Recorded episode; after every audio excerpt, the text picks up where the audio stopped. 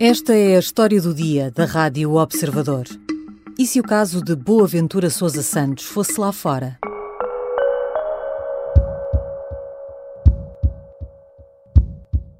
O Centro de Estudos Sociais da Universidade de Coimbra está a investigar as denúncias de assédio sexual contra dois elementos da instituição. Boaventura Sousa Santos rejeita as acusações e garante estar a ser vítima de cancelamento. Na origem da acusação está um capítulo de um livro sobre condutas sexuais inapropriadas na academia, na qual É o caso mais recente, mas será também um dos mais mediáticos, muito por causa do nome de um dos acusados.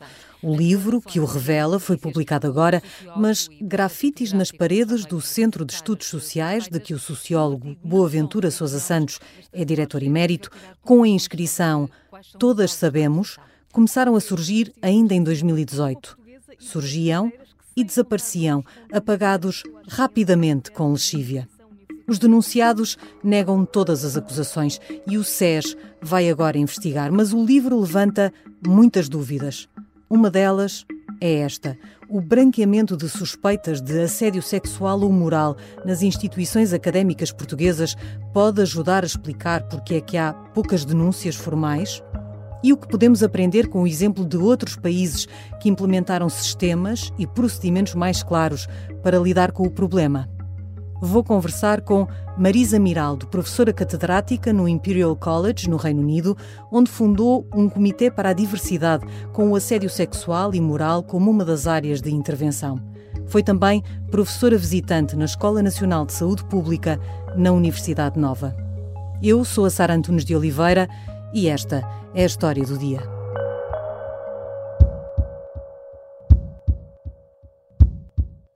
Bem-vinda, professora Marisa Miraldo.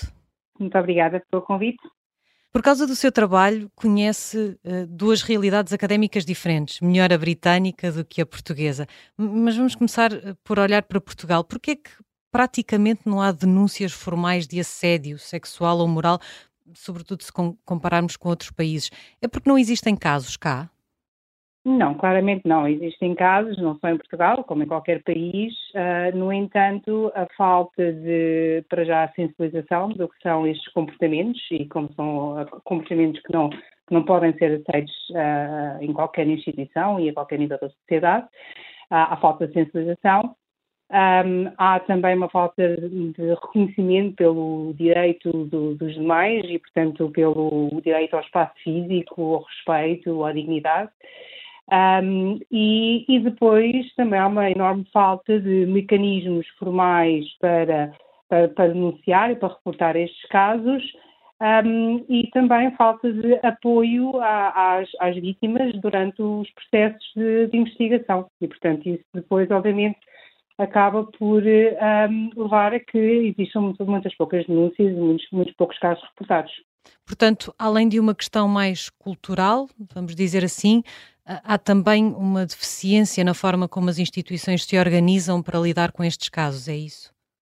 Sem dúvida, claro que há, há, existem questões culturais, não, não, não, específicas ao caso português, mas existem um, culturas em várias organizações bastante tóxicas, que, que, onde este tipo de comportamentos são normalizados, um, e, e, mas, mas, os grandes responsáveis são as instituições, que deviam ter mecanismos de não só para reportar de modo seguro e com, com, com confidencial, mas também pronto, que levem estes processos à frente e que sejam investigados com imparcialidade por um, órgãos independentes e comissões independentes, que são, um, mas também que durante esse processo depois apoiem as vítimas, porque uh, reportar este tipo de casos por uma vítima é, é, é bastante oneroso, do ponto de vista de tempo, claro, mas também uh, em termos profissionais, em termos profissionais e em termos emocionais. É, é um processo, são processos bastante complicados. E de processos de apoio, esses, uh, esses procedimentos, não, mecanismos não existem. Algumas instituições começaram, entretanto, muito por causa do movimento MeToo, uh, que se viu, no, sobretudo no estrangeiro, nos Estados Unidos, algumas instituições começaram a ter códigos de conduta, isto dentro e fora da academia, códigos dedicados especificamente ao assédio sexual, ao assédio moral. Isto é suficiente? Parece-lhe que é suficiente para mudar alguma coisa? Eu não acho que seja eh, suficiente, não é? Nunca pode poderá ser suficiente, mas penso ser importante porque, como disse, muitos destes tipos de comportamentos são normalizados e, e, muitas das vezes associados a uma cultura uh, tóxica, uma cultura que, que pronto, não, não, não, não tem como valor o respeito uh, pelos demais e esses códigos de conduta vêm, pelo menos, afirmar uma posição institucional uh, perante a sociedade, mas também perante, perante os seus funcionários, um, que depois podem, podem ser os alicerces para campanhas de sensibilização com, com, com, com os, os, os, funcionários. Portanto, são, sem dúvida, um, importantes. No entanto, não, não, não, é, não é porque existe um código de conduta publicado no, numa página institucional que uma vítima eh, de assédio se vai sentir eh, mais apoiada ou menos apoiada para reportar estas situações. É preciso dar o passo a seguir. Exatamente. E existirem exemplos que vêm de cima para baixo e, na minha opinião, isto é uma opinião muito pessoal, que também haja nenhuma tolerância quando, quando são investigados e, efetivamente, são, pronto, estes casos são levados para a frente. Isso significa que, efetivamente, existe um assédio sexual. E essa, existe muita inércia, sobretudo a nível uh, académico, uh, porque há uma, este estatuto uh, profissional um, muito, um, pronto, muito presente de pronto, um professor, uma professora uh, que, a hierarquia. Que terá, sim, a hierarquia é muito presente e também há muito esta ideia que Uh, embora não explícito, mas implicitamente somos, somos, como académicos somos um bocadinho imunes a este tipo de comportamentos, não é? Não é, não é, não é, não é verdade. Uh, e, portanto, tem que haver, de parte da liderança destas instituições, posições muito firmes uh, e consequências graves quando efetivamente o resultado de uma investigação no, caso sexual um, uh, conclui que efetivamente existiu e, portanto, não há, não, não há, não há desculpas. Não, não só no nível da assédio sexual, também no caso de casos de bullying, são casos que a nível, nível legislativo são muito mais, um, mais cinzentos em termos de definições, mas também de consequências uh, deveria haver uma, uma, uma, uma, liderança institucional muito mais forte e mais, mais presente em que este, este tipo de situações não, não, não estão aceitáveis. Já voltamos à conversa com a professora Marisa Miraldo para falarmos sobre como é que o problema é visto noutros países e como é que funcionam as denúncias em instituições como as do Reino Unido, por exemplo.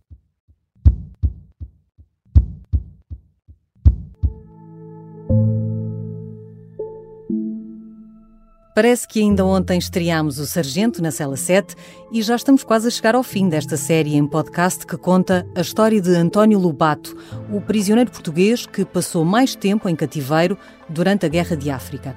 O quinto episódio saiu esta semana e chama-se A Operação Clandestina. É isso mesmo.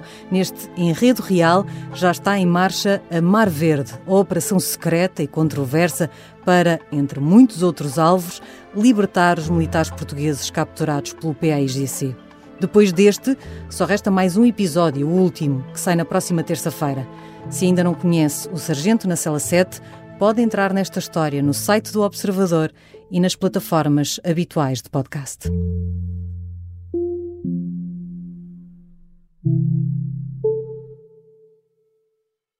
Estamos de regresso à conversa com a professora Marisa Miraldo, professora associada no Imperial College London. Professora, façamos agora um espelho para outras realidades, nomeadamente a do Reino Unido, que é a que conhece melhor. O sistema de prevenção, de denúncia ou de tratamento de casos é muito diferente desta realidade que percebe que existe em Portugal? Bom, é, é um pouco variável entre as instituições académicas. Existem instituições e eh, onde a Imperial College, onde trabalho, tem procedimentos muito claros. Um, tem procedimento, tem, tem políticas, de, tem de, de procedimentos, ou as policies, como nós, como nós chamamos, uh, bastante claros de, de, que definem o que são casos de assédio, o que, é que, são, que são casos de bullying, muito explicitamente uh, e que depois uh, dominiam todos os passos que uma, uma, uma hipotética vítima de, terá uh, de, de, de, seguir se quiser ou uh, uma conversa informal e um apoio mais informal, a mediação ou até mesmo um, uma denúncia mais formal que depois é investigada. Esses, esses, esses procedimentos existem. No entanto, embora obviamente sejam essenciais, estes procedimentos, há uma, ainda uma, há muito receio por parte de vítimas em seguirem procedimentos, estes procedimentos, porque são procedimentos muito onerosos a nível, a nível a nível profissional, as pessoas têm muito, muito receio de retaliação um, e, como disse, também há uma grande falta de apoio durante esses, esses, esses processos, não é? Às, às, às vítimas em questão. Uh, e muitas das vezes, portanto, o trabalho que eu, que eu desenvolvi uh, dentro do Imperial College, tive muito, muito contato, tive contato com, com vítimas um, de, bullying, de, de, bullying e de assédio sexual, um, em que uh, não há uma confiança no sistema. Portanto, existem os procedimentos, mas depois há muito uma sensação uma opinião de que não existem consequências uh, à altura de, de, dos resultados das investigações. E isso, obviamente, leva a que uh, muitas pessoas não queiram uh, reportar oficialmente esses casos. E essa é uma percepção justa? essa visão que as vítimas podem ter de que todo esse sacrifício não vai valer a pena porque no final pouco acontece? Hum, é, é legítima. Uh, se é justo, não. Eu penso que qualquer vítima deveria sempre de, um, de reportar qualquer caso, porque uh, os casos de assédio não tendem a ser casos, podem ser casos isolados, não é? Um preparador com uma, uma vítima específica, mas mas normalmente envolvem outras vítimas e, obviamente, temos também uma responsabilidade moral para com os mais. Uh, o, o, deixar, o não reportar faz com que uh, um prestador de assédio depois continue na organização e depois tenha o mesmo tipo de comportamento com, com outras pessoas. Mas, mas claro que é legítimo, porque hum, não existem mecanismos de apoio sérios uh, às vítimas durante esses processos de investigação e no, no após-investigação. Um, é, e depois são sempre casos à porta fechada, que não, não, não vêm para fora e, portanto, as sanções, digamos assim, por vezes são leves, não, não são o que deveriam ser, portanto, acabam por não, não, não, não, não proteger uh, as vítimas nem durante os processos, nem após a conclusão dos mesmos. Então, existindo na mesma este medo por parte das vítimas e não existindo muitas vezes sanções suficientemente fortes e não existindo seguramente o apoio que devia ser dado às vítimas durante o processo, a principal diferença estará onde? Na clareza dos procedimentos que permitem a uma vítima, um denunciante, saber exatamente o que é que vai acontecer depois da denúncia, a existência de um canal formal, por exemplo, para o fazer? Sim, existem canais informais, portanto, por exemplo, no, no sítio onde trabalho existe hum, conversas facilitadas, existe outro processo a seguir que é uma mediação, portanto é uma conversa com, com alguém que, que é imparcial, uh, de modo, uh, obviamente nos casos de assédio sexual, os procedimentos mais indicados são, são, são os, uh, as denúncias mais explícitas em termos processuais. E depois existe mesmo um processo de denúncia formalizado um, que feito com os recursos humanos uh, da, da, universidade. Uh, existem também uh, canais um, online e fácil acesso, onde se pode só descrever a situação, portanto, que são, que são sem, sem, sem, identificação da vítima ou do processador, Uh, que depois são também usados de modos estatísticos uh, para monitorizar uh, o, nível de casos, mas também para usar como campanhas de sensibilização na universidade do que do, pronto, do, comportamento, dos nossos valores e da nossa conduta em relação aos nossos valores, que são são passos pequeninos, mas são passos também importantes de sensibilização e também de apoio, pronto, mudança de uma cultura que deixa de ser tão tóxica, mas que passa a ser mais, um, pronto, a apoiar uh, de, de, apoio de, de, de, potenciais vítimas. Essa forma como, sim, sim as instituições se prepararam uh, para lidar com esta realidade? A instituição desse tipo de procedimentos e de canais formais torna, pelo menos, mais difícil que as instituições ignorem uma denúncia, pelo menos no início do processo? Que a branqueiem, que a deixem passar, que a escondam? Sim, sim, claro, se houver uma, uma denúncia, as denúncias têm que ser investigadas e, também temos processos de investigação uh, bem estabelecidos, uh, com quem, quem, quem, quem deve liderar essa investigação, e, enfim, temos, temos isso, não, não há o ignorar de uma, não existem situações de ignorar uma, uma queixa formalizada, isso não, não existe, pelo menos que eu saiba.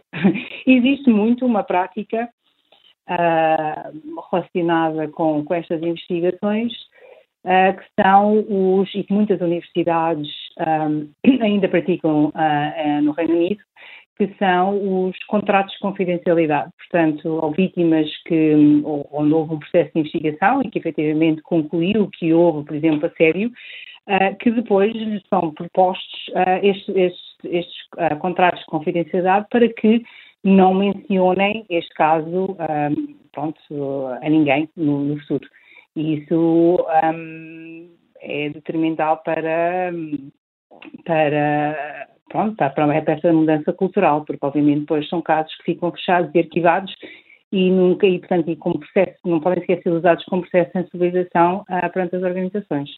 E eu também acredito muito na, na tal, nas sanções, uh, nas sanções uh, à medida para casos que são, são efetivamente mais, mais severos. Portanto, a série sexual não pode ser desculpável e, uh, em, em, contexto nenhum. Uh, portanto, tem que haver aqui um papel de liderança visível para, que, para que as pessoas e as vítimas acreditem no sistema, não é? Numa instituição como o Imperial College, quando todos os procedimentos funcionam, o que é que no limite acontece a um professor, a um académico, uh, sobre o qual se perceba que as denúncias são verdadeiras. Qual é, qual é normalmente o procedimento? O professor é afastado? Do, não, eu não tenho conhecimento de um caso de assédio sexual, portanto não posso responder, mas acredito que sim, acredito que um caso de assédio sexual o professor seria, seria afastado, seria dispensado das suas funções. Um, pois há casos de, por exemplo, bullying, são casos em que são muito mais subjetivos e não estão também uh, abrangidos pela lei, uh, em, que, uh, em que existem, poderão existir soluções mais um, pronto, menos, menos drásticas, menos drásticas mas também como um processo de, um, de construtivo, pronto, por vezes de, muitas queixas de bullying têm a ver com o nosso modo de nos relacionarmos com os demais, Uh, e quando não são uh, intencionais, e que não têm que ser intencionais, uh, intencionais para serem consideradas bullying, Uh, mas que as pessoas, por muitas das vezes, muitas dos procuradores não nem sequer se têm noção de que o, o seu tipo de comportamento afeta os demais de um modo que não é aceitável.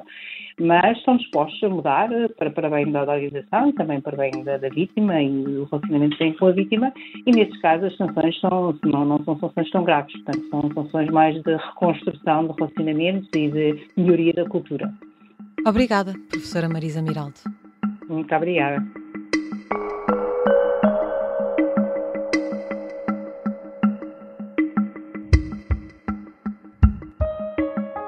Marisa Miraldo é investigadora em Economia da Saúde e professora catedrática no Imperial College London, no Reino Unido, onde vive e trabalha há 23 anos. Em Lisboa, foi professora visitante da Escola Nacional de Saúde Pública, da Nova. Quem nos ouve através da app do Spotify pode responder a uma pergunta com duas respostas possíveis. A pergunta deste episódio é: as universidades portuguesas deviam mudar a forma como lidam com casos de assédio? Pode responder sim ou não. E depois de responder, terá acesso à estatística dos resultados. Já agora, se gostou deste episódio, pode partilhá-lo e ainda pode classificar a história do dia na plataforma que usa para nos ouvir em podcast. Esta foi a história do dia. A sonoplastia é do Bernardo Almeida, a música do genérico é do João Ribeiro. Eu sou a Sara Antunes de Oliveira. Até amanhã.